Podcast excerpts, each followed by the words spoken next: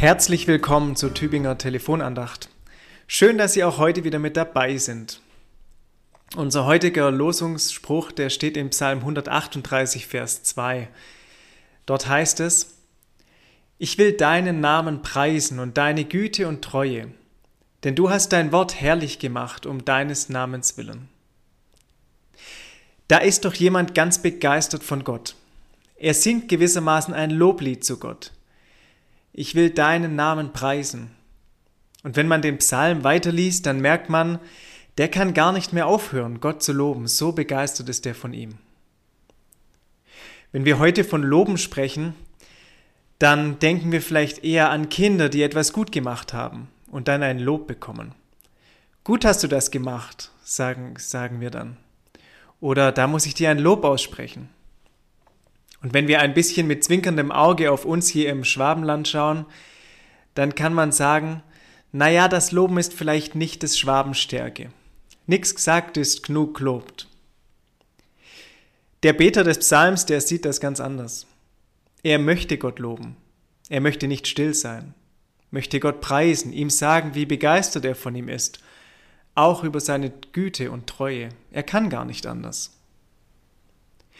Immer wieder können wir in der Bibel davon lesen, wie Menschen Gott loben und ihn preisen. Miriam singt ein Loblied, als das Volk Israel erfolgreich durch das Rote Meer gezogen ist.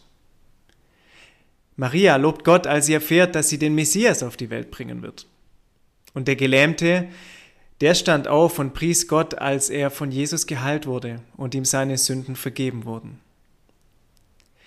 Vielleicht hatten sie ja auch schon Gründe, Gott zu loben vielleicht durch einen besonderen Segen, den sie in ihrem Leben erfahren durften, oder Dankbarkeit, die sie empfunden haben, etwas, das ihnen gut getan hat, oder einfach nur, weil Gott Gott ist und seine Schönheit und seine Liebe und seine Gnade uns begeistern. Und dennoch, nicht immer ist einem zum Loben zumute, natürlich. Manchmal ist das Herz schwer, weil es trauert, weil es klagt oder weil es schwermütig ist. Wer kennt das nicht? Die Formel loben zieht nach oben, die mag zwar etwas Wahres haben, ist er aber nicht, ist er aber nur ein schwacher Trost. Ja, manchmal ist uns zum Loben zumute und manchmal eben auch nicht. Vielleicht helfen uns in so einer Situation die Schlussworte, die der Beter des Psalmes spricht. Das sagt er, wenn ich auch mitten in Bedrängnis wandeln muss, du belebst mich. Der Herr wird es für mich vollenden. Herr, deine Gnade währt ewiglich. Hier lesen wir von einem tiefen Vertrauen, ein Vertrauen auf Gott, der uns hält. Haben Sie auch ein Lieblingsloblied? Vielleicht lobe den Herrn, den mächtigen König der Ehren? Oder nun lasst uns Gott den Herrn, ihn loben und ihn ehren? Oder großer Gott, wir loben dich? Oder vielleicht auch ein modernes Lied, komm und lobe den Herrn, meine Seele sing. Bei mir ist es zum Beispiel die dritte Strophe von Wachet auf, ruft uns die Stimme. Ein fantastischer Lobvers, der dort steht. Wenn Sie wollen, schlagen Sie es doch gerne einmal nach. Es lohnt sich.